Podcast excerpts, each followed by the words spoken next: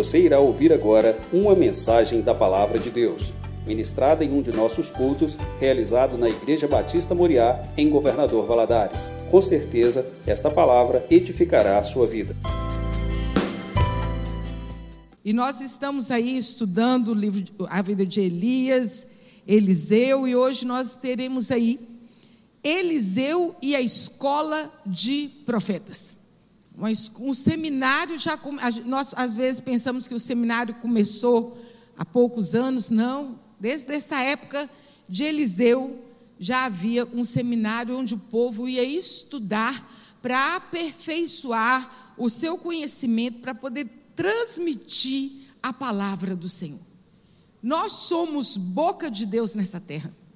Nós que temos o Senhor como nosso Deus, o Senhor por excelência em nossas vidas e aprendemos da Sua palavra, não é só para a nossa edificação, é para que nós possamos transmitir a outras pessoas, que nós possamos levar a vida à vida das outras pessoas, porque a palavra de Deus é isso, a palavra de Deus ela é viva e ela é eficaz e ela penetra nos nossos corações. Todos nós somos profetas de Deus aqui nessa terra porque nós levamos a palavra do Senhor. Então você que é servo de Deus, você que já aceitou Jesus no seu coração, estude a palavra para que ela possa frutificar, não somente na sua vida, mas na vida daqueles que estão ao seu redor. Pai, nós louvamos ao Senhor, agradecemos ao Senhor mais uma vez por estarmos aqui na tua casa. Que louvor abençoado. Recebe, Deus, o nosso louvor. Porque só o Senhor é digno de toda honra, de toda glória, de todo louvor, de toda exaltação. E é só para te adorar e, e fazer teu nome grande que nós estamos aqui. Pra, nós queremos fazer o teu nome grande é quando nós aprendemos a tua palavra e levamos a outros. Nós possamos, Senhor, edificar as vidas através da tua palavra. Pai, nos ensina nessa manhã, nos ensina um pouco mais da porção da tua palavra e nos ajuda, Senhor, a tomar a posição de servos do Senhor, tomarmos a posição de evangelistas do Senhor, de profetas do Senhor, na nossa casa, no nosso trabalho, na nossa escola, onde que nós formos. É que oramos a Ti no nome santo de Jesus. Amém. Eu quero começar lendo com vocês Efésios, capítulo 4, a partir do versículo 11, Efésios 4, de 11 a 16. Aqui nesse versículo está todo mundo englobado aqui. Quem que Deus chamou, quem que Ele designou.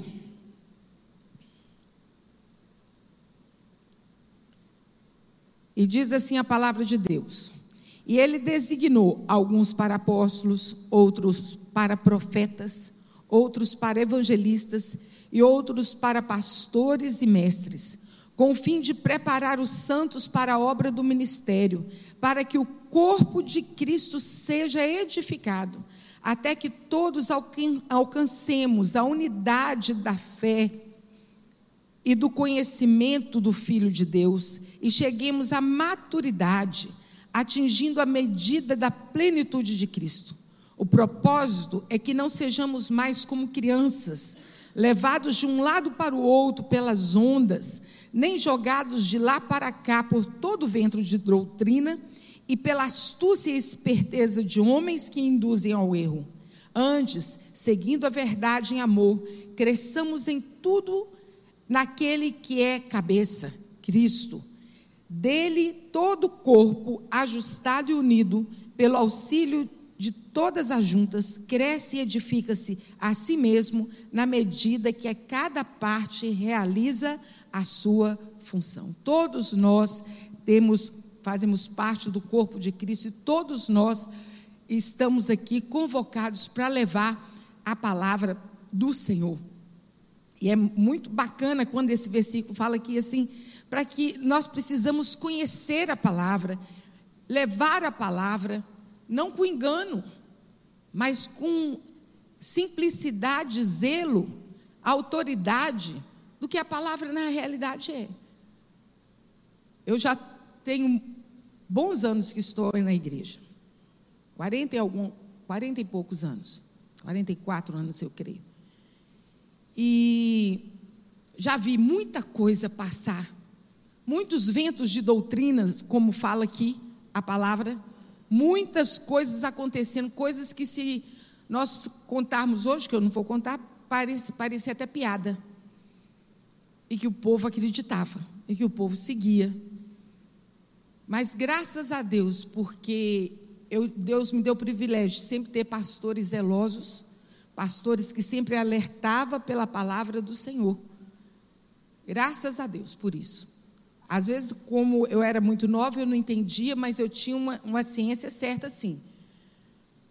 Eu não entendo, mas eu tenho que obedecer. Meu pastor, meus pastores, que foi o pastor Edvaldo, lá da Batista Calvário, meu pastor Rimar, que está aqui, está aqui.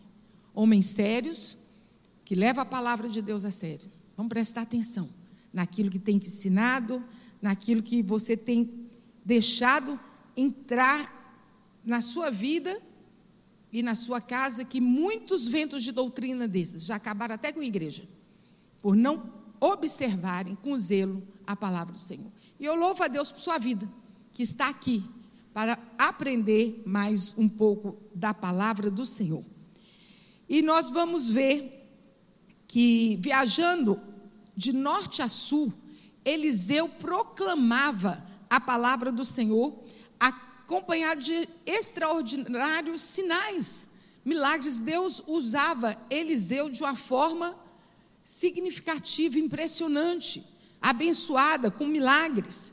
Ele dizia assim: as coisas que faço, eu faço pelo poder de Deus que me enviou. Nós não fazemos nada por nós mesmos. Nós fazemos por causa daquele que nos enviou, que nos capacitou, e era isso que ele falava. O único e verdadeiro Deus, Senhor eterno, e ele ainda avisava assim: olha, abandone, pois, a idolatria e voltem o seu coração para o único Deus. Nos dias de Elias, de Eliseu, a apostasia era vergonhosa. Muitos, muitos abandonaram a sua fé. Muitos abandonaram o seu Deus para poder seguir a outros deuses. Isso foi fruto é, dos devaneios de Jezabel e Acabe. Acabe, nós já estudamos aqui o estrago que Acabe fez na nação de Israel através de sua mulher Jezabel, que se dobraram a outros deuses, principalmente ao deus, de Baal, deus Baal, que era o deus da chuva. Eles haviam trocado o verdadeiro Deus em adoração a esse homem. Mas quando houve aquele confronto no Monte Carmelo, né, que, que Elias confrontou os adoradores de Baal, os profetas de Baal, dizendo que quem clamasse ao Senhor, ao Deus deles e descesse fogo, esse era o verdadeiro Deus, nós já estudamos aqui também. E o fogo desceu né, e lambeu o sacrifício, a água que estava ali, era tempo de seca. E também os fenomenais prodígios de Eliseu começaram a reverter a situação. O povo começou a ver, naquele dia, eles viram que Deus mandou fogo do céu, que era o verdadeiro Deus. E os milagres que estavam sendo feitos através da vida de Eliseu. Quando nós lemos aí o livro de 1 e 2 Reis, nós vamos vendo quantas coisas que Deus operou através da vida de Eliseu. Aqueles que antes se escondiam por causa do medo que tinham de Jezabel, agora eles estavam se manifestando, manifestando publicamente a sua fé. Antes eles tinham medo de Jezabel, porque Jezabel mandava matar, mandava prender, ela não aceitava adoração a nenhum outro Deus. E o despertamento naquela época foi tão grande, tão grande, que surgiram em todas as partes escolas teológicas, formando mensageiros da reconciliação. Era preciso preparar homens que fossem anunciando a palavra do Senhor. Era por isso que eles eram é, conhecidos como os mensageiros da reconciliação. E havia grupos de estudantes em Ramá, em Gibeá, Betel, Gilgal, Jericó, haviam grupos, haviam pessoas que haviam voltado para o Senhor, haviam, estavam entendendo, homens que entendiam a necessidade de trazer o povo de volta à comunhão do Senhor. Parecia aqui quando nós lemos, não quantas cidades que, que o povo levantou, mas isso era muito pouco diante do estrago, da carência espiritual que se encontrava ali em Israel, muitos séculos depois, o problema ainda persistia. Mesmo aqueles homens se levantando e buscando ao Senhor. E, e é assim mesmo, meu irmão. Nós podemos ver que para você ensinar o que é certo, dá um trabalho. Dá um trabalho. Quem é pai e mãe aqui, principalmente, sabe disso. Mas quando parte por errado, é assim, ó. É um piscar de olhos. E para fazer esse povo voltar, é muito joelho no chão e mão na cara do cão. Não é fácil. Por isso nós precisamos estar atentos e vigilantes. Igreja, fique firme no Senhor Jesus. Como a palavra do Senhor, o Senhor falou para Moisés: não se desvie nem para a direita nem para a esquerda, mas fique firme. Não aparta-te do livro da lei. Lá em, em Salmo 1, fala Bem-aventurado o homem que não anda segundo o conselho dos ímpios, nem se detém no caminho dos pecadores e nem se assenta na roda dos escarnecedores. Antes, tem o seu prazer na lei do Senhor e na sua lei medita de dia e de noite. E assim nós precisamos estar e pedir a Deus misericórdia para nós estarmos firmados, para nós não irmos na conversa. Ah, isso aqui não tem problema. Não, isso aqui não tem importância. Não, isso aqui é muito radicalismo. Não, isso aqui é, é, é coisa de crente fanático. Eu sempre brinco com os adolescentes e jovens, eu falo assim, gente, eu acho que lá no céu vai ter uma galeria só para os crentes não tem importância. Não tem nada a ver. Vamos, vamos, vamos prestar atenção na palavra do Senhor.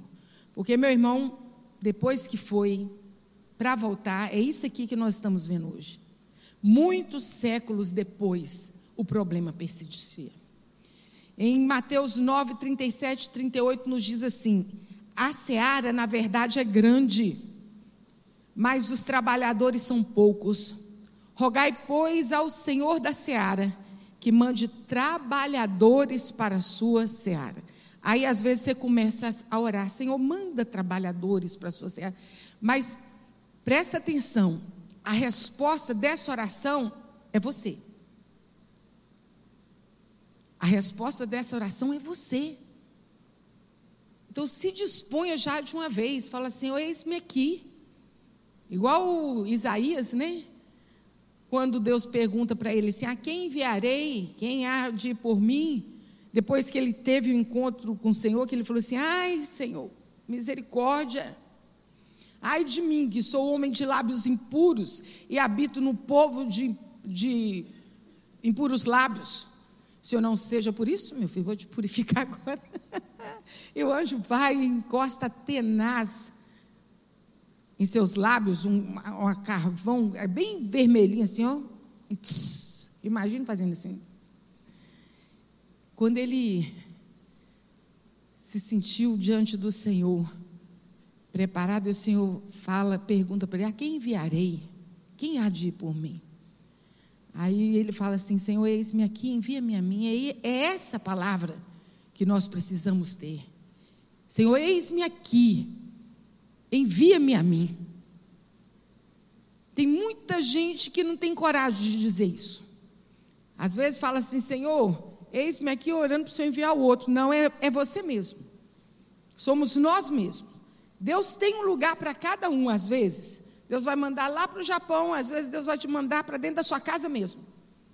Mas tenha coragem de se dispor diante do Senhor. E no estudo de hoje conheceremos um pouco mais dessas escolas no seu cotidiano, o seu objetivo e relevância.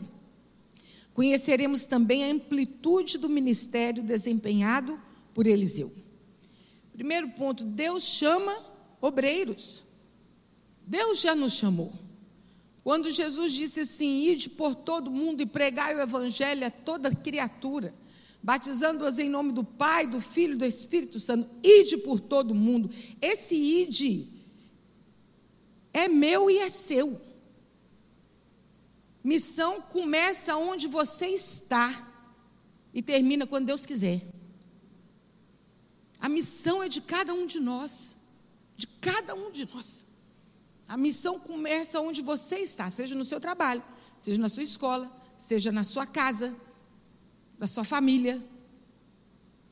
Nem todos os profetas do passado tiveram uma formação teológica profissional, convencional. Nós vamos ver que Amós, por exemplo, saiu do agreste judaico.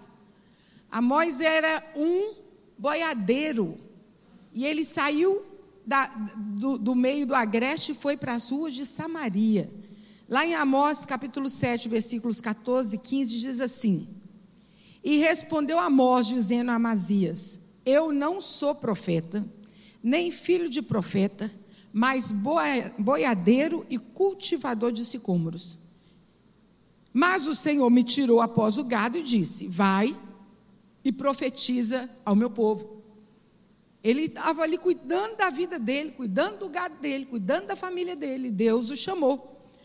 Ele aqui, nós podemos ver que ele não era um que tinha uma formação teológica convencional. Foi daqueles que Deus falou assim: vai, abre a sua boca que eu vou te usar, eu vou falar através de você. Com Elias se deu o mesmo. Elias era um homem rústico, de poucas palavras, e mas o pouco que sabia, ele procurou, usou para glorificar o nome de Deus. Teve um dia que eu vi um, um vídeo de um moço que tava, estava recebendo uma Bíblia. Eu não lembro qual era o local. Eu lembro que ele era um pastor. E ele tinha um livro do Novo Testamento, também eu não lembro qual era. O que eu lembro foi da emoção daquele homem ao receber uma Bíblia. Porque durante muitos anos ele pregou, falou de Jesus, do amor de Deus, da salvação, só com aquele capítulozinho que ele tinha do Novo Testamento. A alegria que ele teve de poder ter a Bíblia dele inteira. O pouco que ele sabia, ele transmitiu. Transmitiu com com fé, transmitiu com a vida dele, de integridade, de temor a Deus. Esses homens aqui, que, que às vezes não eram preparados convencionalmente, eles ensinavam também através da sua vida e através de seu exemplo. Eliseu foi outro. Ele estava ali cuidando dos seus bois, arando a terra. Ele tinha 12 parelhas de boi. Quando Elias passa, joga a capa em cima dele. Ele tomou aquele susto, ele entendeu que ele estava sendo chamado para ser aprendiz de profeta. Ele correu e falou assim: Ô Eliseu, deixa eu só, ô Elias, deixa eu só ir ali, despedir da minha família e já volto. Ele voltou, ele ma matou os bois, um aparelho de bois, pegou aquele o material, né, que era usado o equipamento que era usado para arar a terra, ele queimou para fazer um churrasco com os bois, deu para a família, deu para o povo que foi ali, foi uma festa de despedida, e ali ele foi embora. Sempre que eu vejo isso aqui, de Eliseu matar o boi, aquilo que ele, daquilo que ele vivia, queimar as parelhas, ele falou assim, ele estava dizendo assim, agora não tem retorno. Agora não tem mais volta. Agora é servir a Deus. Os kamikazes, na época da guerra, eles tinham um ponto de retorno. Eles pegavam o avião, se no meio do caminho eles desistissem de se sacrificarem, porque eles eram usados como homens bombas. Eles iam com o avião e caiu onde estava é, elaborado para eles caírem, e ali ele explodia com o avião e tudo. Mas, se no meio do caminho eles falassem assim: ah, eu não quero ir, não quero ir mais não, eles poderiam voltar. Era o ponto de retorno. Porque aí a gasolina dava para eles chegarem de volta. Mas depois que passava aquele ponto de retorno, ele falou assim: não, agora é, é tudo. Meus irmãos, nós aceitamos Jesus, nós já saímos do ponto de retorno, não tem volta mais não. Agora nós estamos caminhando para o céu. O Senhor já nos chamou. O que é? As coisas velhas ficaram para trás. Eis que tudo se fez novo. Nós estamos marchando para o céu. Esquece o que ficou para trás. Nós, o ponto de retorno já era. Agora nós somos de Jesus. Nós estamos aqui para anunciar a palavra do Senhor. Moisés também apacentava as ovelhas. Pedro era pescador de peixes. Você sabe o que, nós aprendemos com isso aqui? Deus não chamou ninguém à toa. Todo mundo que estava, que você vê na Bíblia, que o Senhor chama, estava fazendo alguma coisa. Às vezes a pessoa pensa assim, ah, aquele ali não serviu para nada, não vai ser pastor. já ouvi muito isso. Serviu mais para nada na vida, vai ser pastor. Não, não comigo, mas já ouvi pessoas se referirem a outras pessoas a respeito disso. Pode ter certeza, meu irmão. Deus não chama gente que não está disposto para trabalhar. Primeira coisa que nós precisamos ter é um fogo dentro do coração, Senhor. O que, em que, que o Senhor quer me usar? Aonde o Senhor quer me usar? Você entregou sua vida para o Senhor Jesus? É para ser boca de Deus aqui nessa terra. A maioria dos profetas, no entanto, até mesmo aqueles que são desconhecidos na palavra de Deus, receberam a formação teológica mais especializadas. Geralmente os estudantes moravam juntos numa casa ou em comunidades pequenas onde o ensino era ministrado, em seminários. Hoje ainda creio que existem seminários assim, que as pessoas vão e, e moram ali. Eu conheci o Betel brasileiro, que era lá no, em Recife, João Pessoa. No Rio de Janeiro, o Seminário Batista do Sul. Então eram lugares que as pessoas, os jovens, né, iam e moravam lá para poder estudar a palavra do Senhor. Alguns seminaristas eles eram casados também e mantinham o seu próprio lar. Nós podemos ver isso em 2 Reis capítulo 4, quando a viúva chega para o profeta, fala assim, profeta, meu marido, teu, teu servo, morreu. Né? Aí tem a história do milagre do azeite. Ele era um dos discípulos do profeta e era casado. A formação acadêmica dos discípulos de profetas, os seminaristas, consistia no estudo da palavra. Os, eles estudavam os livros históricos, os poéticos e os livros da lei. Quais são os livros da lei? Gênesis, Êxodo, Levítico, Número, Deuteronômio. Nós acabamos de ler agora né? Quem está acompanhando a leitura bíblica. Aí entram os livros históricos: Josué, Juízes, Ruth, 1 e 2 Samuel, 1 e 2 Rei, Crônicas, 1 e 2 Reis, Esdras, Neemias, Esther. E chegava no poético, que era Jó, Salmos, Provérbios, Eclesiastes e Cânticos. E isso o povo sentava e estudava. E não era pouco, não. Não era um, um, uma coisa superficial, era bem aprofundado na palavra.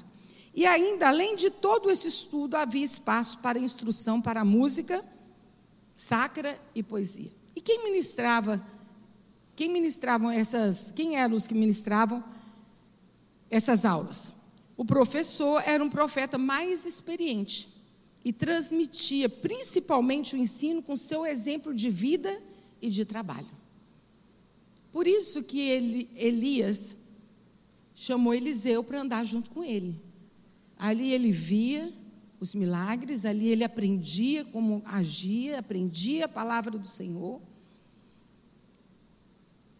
Eliseu também teve um aprendiz de profeta com ele, que foi Geazi, mas Geazi não persistiu. Geazi abriu os olhos para a ganância. E logo depois, então, Eliseu abriu essa casa de profetas. E Deus cuida de seus obreiros.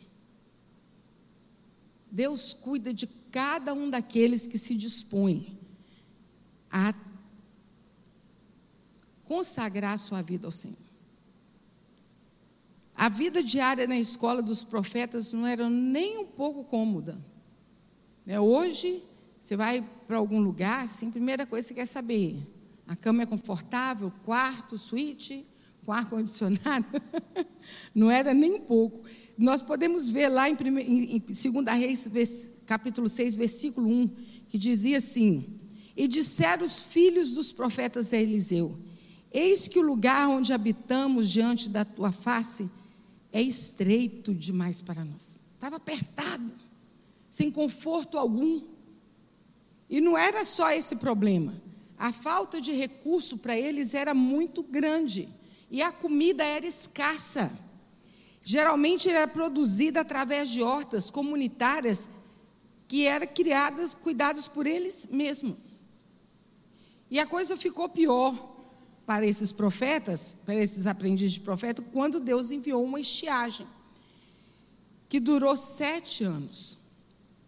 Em 2 Reis 8, 1, 1 diz assim: E Eliseu falou àquela mulher, cujo filho vivificara, dizendo: Levanta-te e vai tu e a tua família e peregrina onde puderes peregrinar, porque o Senhor chamou a fome, a qual também virá a terra por sete anos. Toda a nação padeceu fome, toda a nação. E também aqueles homens que estavam ali na escola do profeta. E foi exatamente nesse contexto que Eliseu, o homem de Deus, chega no seminário a Gilgal. Já pensou? Eliseu era o bambambam bam, bam da época. Chega até o seminário de Gilgal. O que, que eles tinham para oferecer a Deus, a, ao profeta? Não tinha nada. Estava ali o profeta para uma série de conferências. E eles não tinham o que em, é, oferecer a Eliseu, embora a receptividade sido, tivesse sido muito grande, uma alegria daquela, mas não tinha o que oferecer a ele. Então Eliseu enviou um dos alunos ao campo para colher frutos e raízes comestíveis a fim de preparar um sopão para todo mundo. Aí nós vamos ler lá em 2 Reis, capítulo 4, 38, diz assim: E disse ao moço: Põe a panela grande no fogo e faz um caldo de ervas para os filhos do profeta. Um foi e colheu a, uma erva brava, venenosa, e acrescentou ao caldo. Quando foram comer, clamaram dizendo: a morte está na panela. O profeta pediu farinha e jogou na panela e mandou o povo comer. Já não havia mais mal algum na panela. A sopa estava ali. Aquele povo estava com fome. Mas um dos ingredientes saiu errado, tornando aquela sopa amarga e venenosa. Eu imagino aquele povo começou a tomar aquela sopa, está assim, sopa estranha, coisa amarga. Mas eles só reclamaram, eles nem reclamaram. Eles não reclamaram que o gosto estava horrível. Houve um comentário. Surgiu quando eles atinaram para o perigo de conter um veneno ali no meio daquela sopa. E aí nós podemos ver como que Deus permitiu para que aquele povo pudesse contemplar o cuidado de Deus para com a vida deles. Eliseu usou o que ele tinha na sua mão. Deus usou Eliseu, Eliseu usou o que ele tinha na mão. Ele falou assim: me dá um pouco de farinha. O que que tem? Gente, que tem a ver farinha com sopa? Pensa no angu. ele falou assim: gente, me traz um bocado de farinha. E ele jogou ali na sopa. E o veneno foi embora. Ele usou a farinha porque era o que ele tinha em mãos. Porque o que foi usado ali não foi a farinha, Foi a fé que Deus tinha, que, que Eliseu tinha em Deus, que ele reverteria aquele quadro. Se ele tivesse ali na, na mão dele cevada, hortelã, pão, qualquer outro ingrediente, o resultado seria o mesmo. Na verdade, um pãozinho com sopa ficava bem melhor, né? Não sei vocês, mas eu gosto de tomar uma sopinha com pão, uma torradinha, mas deixa isso para lá. Mas, aqui no caso, ele pediu o quê? Farinha. E jogou a farinha ali na sopa, e não havia mais veneno naquela sopa. O ministério de Eliseu e de seus discípulos começou a dar bom resultado, visto que o poder de Deus acompanhava suas pregações, enquanto Baal, o Deus da chuva, permanecia inoperante. Quando é que o povo começou a ver a diferença entre Baal e o Deus verdadeiro? Malaquias 3,18 diz assim: Todos verão a diferença entre o justo e o ímpio, entre aquele que serve a Deus e aquele que não serve. Todos verão. E é isso que as pessoas precisam ver na nossa vida: a diferença do Deus a quem servimos e do Deus que aquele serve. É isso que atrai as pessoas. O que atrai as pessoas de Jesus é a luz que temos em nós, que vem do Espírito Santo Jesus falou: Eu sou a luz e a luz do Senhor está em nós. E essa luz nós precisamos mostrar ao povo. E assim começou a palavra de Deus ser ministrada e as pessoas verem que realmente e de fato havia feito. Às vezes a pessoa chega e e conversa conosco, a gente dá o ombro e tal, você fala, não, nós, eu vou orar por você. Eu vou orar por você. Abra logo sua boca e ore. Ah, eu não sei o que falar, você não sabe o que falar, mas sabe como orar. Sabe como clamar a Deus? E assim Deus vai nos usando. E um dos sinais de mudança, a simpatia que eles foram ganhando do povo, foi o fato de um, de um homem da cidade vizinha trazer uma oferta de mantimentos para o sustento de Eliseu, conforme prescrevia a lei de Moisés. O povo poderia trazer para o profeta, para o sacerdote, o alimento. E ele poderia receber. Falar em alimento, gente, eu não sei vocês, mas eu fico tão emocionado ao ver isso aqui, ó. Como que Deus, que do pouco Deus faz muito, não é assim? Cada um dá um pouquinho, fica muito, e muitas vidas serão abençoadas. Mas vamos continuar aqui. Deuteronômio 18, 3 a 4 diz assim: Será, pois, devido aos sacerdotes da parte do povo, dos que oferecem sacrifícios, seja gado ou rebanho, que darão ao sacerdote a espádua e as queixadas e o bucho. Dar-lhe-ás as primícias do teu curral, do teu vinho, do teu azeite, e as primícias de tosquia das suas ovelhas. A, a, a oferta era generosa para um homem só, para o professor, mas não era suficiente. Imagina você estar num lugar em que a maioria das pessoas estão passando fome, ou estão privados de muita coisa. Aí você recebe, e por lei você poderia receber, e não dividir com ninguém. Estava ali, era seu.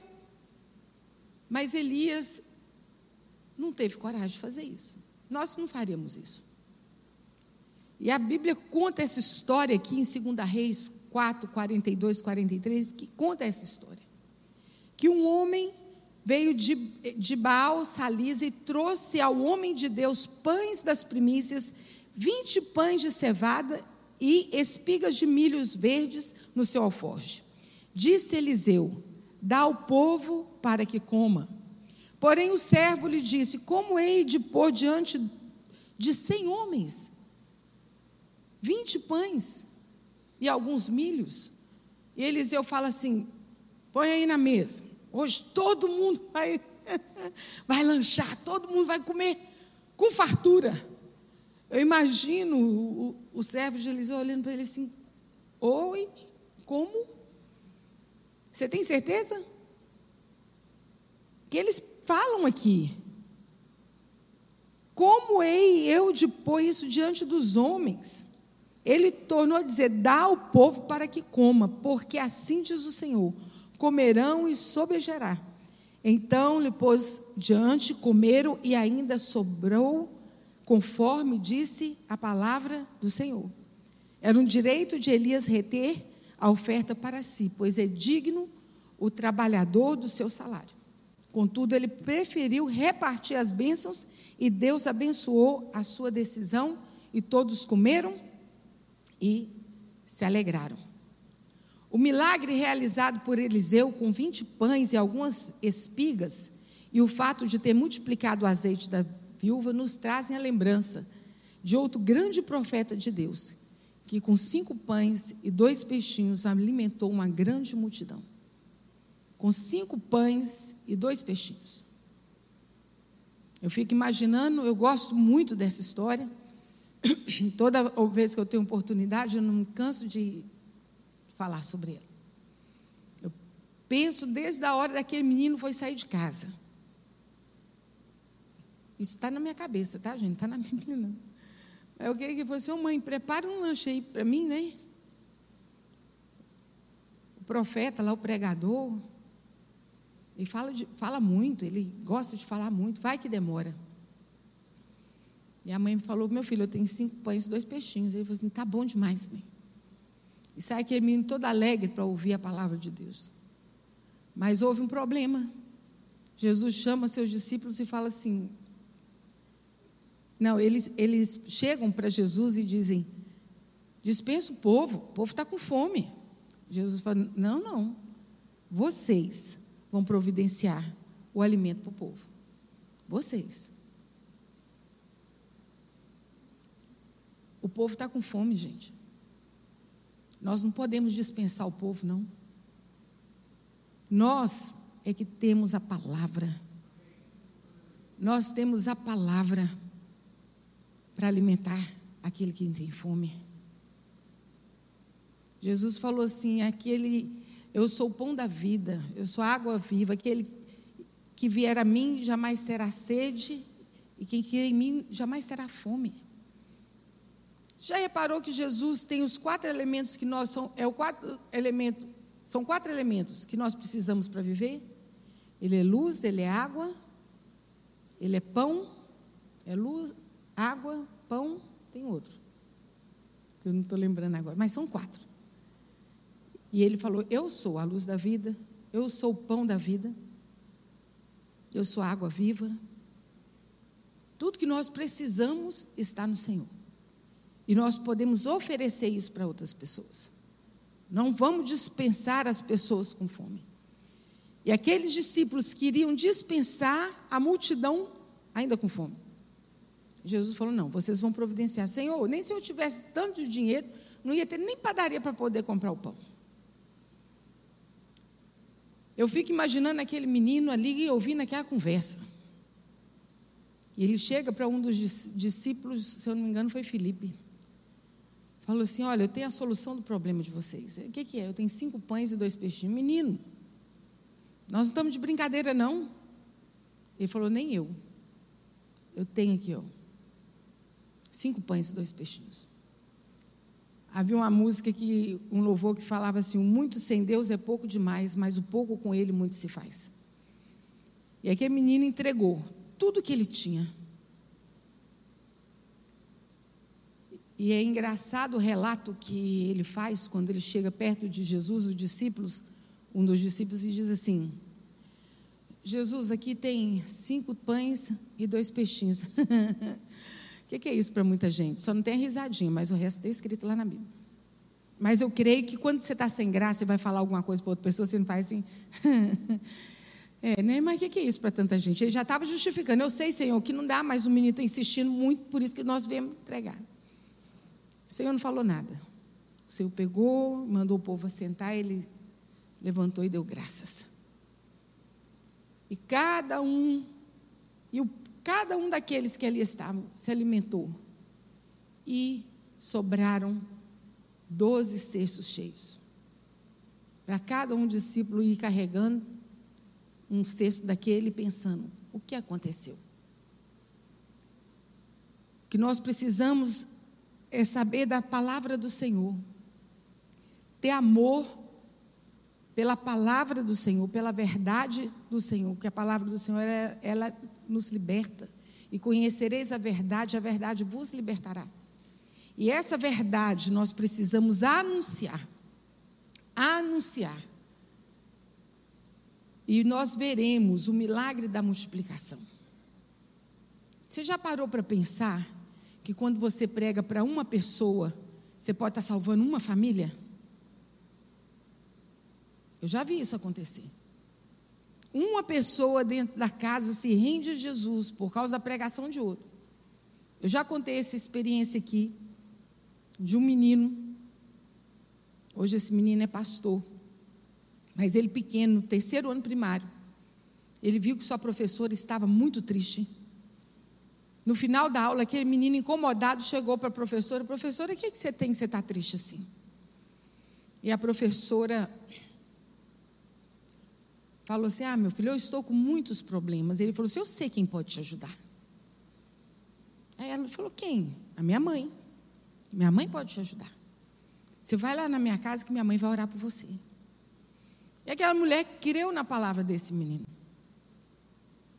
E ela foi. Chegou lá, a palavra do Senhor foi anunciada. Ela se rendeu ao Senhor. Toda a sua família, seus, seus, seus irmãos, seus filhos, todos hoje servem ao Senhor. Hoje ela é líder de mulheres na igreja aqui em Valadares. Às vezes a gente fica pensando assim: ah, mas eu sou tão pequeno. Eu sei pouca palavra do Senhor. Estude mais. Mas o pouco que você sabe, transmita. Seja profeta de Deus aqui nessa terra. E Deus vai multiplicar a sua palavra. É assim, ó. Um semeia, o outro rega, e Deus dá o crescimento. É o que a palavra de Deus diz. Se seu papel é semear, semeie, meu irmão. A colheita vai ser lá na frente. Mas semeie, semeie. E que quando nós anunciarmos a palavra do Senhor, que caia em terra boa e que possa frutificar. Em, em qualquer época, sejam tempos de fartura ou tempos de escassez, de paz ou de guerra, de bonança ou de tempestade, a seara permanece operante e o Senhor continua zelando sempre dos que estão ao seu serviço. essa conclusão aqui quer dizer assim: há tempo e fora de tempo. Em todo momento, vamos ser a palavra do Senhor. Qual é o tempo de levarmos a palavra do Senhor? É o agora, é o hoje.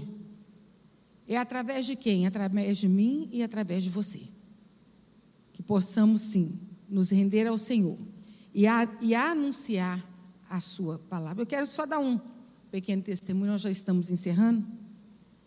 Logo quando eu entreguei a minha vida ao Senhor Jesus, eu tinha muita vontade de, de, de servir ao Senhor, mas não sabia o que eu ia fazer. E na, naquela época, todo mundo que tinha uma voz boa cantava. Tinha os conjuntos, tinha um conjunto das moças. Lá na, lá na igreja tinha um conjunto só de moças chamado Louvor em Ação. Só a top das top fazia parte daquele conjunto. Não, eu queria cantar. Eu fui fazer o teste para cantar. Aí eles me falaram assim: Você sabe fazer outra coisa, minha filha? Não. Vai, vai, pede ao Senhor outra coisa, porque cantar não vai rolar, não. Foi Senhor. Eu fiquei muito triste. Mas eu continuei orando. E nessa época eu já dava aula na escola dominical para os juniores. E eu lembro que nesse dia, quando eu saí de casa, eu ainda fiz essa oração: Senhor, eu quero te servir, no que, que eu posso te servir? E eu lembro que eu estava num momento na aula assim, foi, houve algo engraçado, eu sorri, os meninos também estavam rindo, aquela alegria na sala. E naquele momento Deus falou comigo: Para isso que eu tenho te chamado, cuida dos meus pequeninos.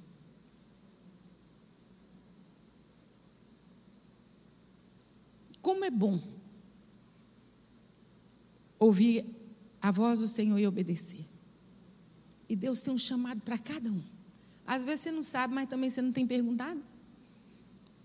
Às vezes você está com medo de ouvir. aquilo que Deus quer falar com, seu, com você, mas não tenha medo.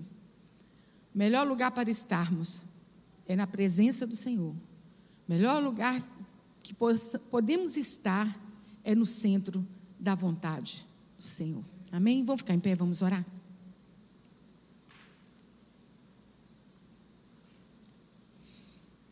Pai, louvado e exaltado seja o teu nome.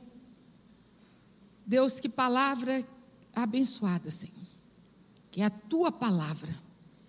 E é uma palavra de desafio para a tua igreja. Desafio, Senhor, para se dispor na tua obra. Para dizer, cada um de nós possamos dizer: Senhor, eis-me aqui. Envia-me a mim. Meu Pai, que o Senhor possa mostrar a cada um dos teus filhos como ser profeta nessa terra. Meu Deus, nós podemos estudar sobre os profetas, aprender da tua palavra, podemos contemplar os milagres, podemos, Senhor, afirmar que o mesmo Deus de ontem é o Deus de hoje, será o Deus de amanhã, o mesmo os milagres se operava ontem, o Senhor opera hoje também. E que não era só através da vida dos profetas antigos, mas através das nossas vidas. Meu Deus, que cada um de nós possamos sim nos dispor na tua obra com alegria para te servir com interesse de coração. Muito obrigado por tua palavra. Aviva tua obra, Senhor, no coração da tua igreja. É que eu oro a ti em nome de Jesus. Amém. Deus abençoe.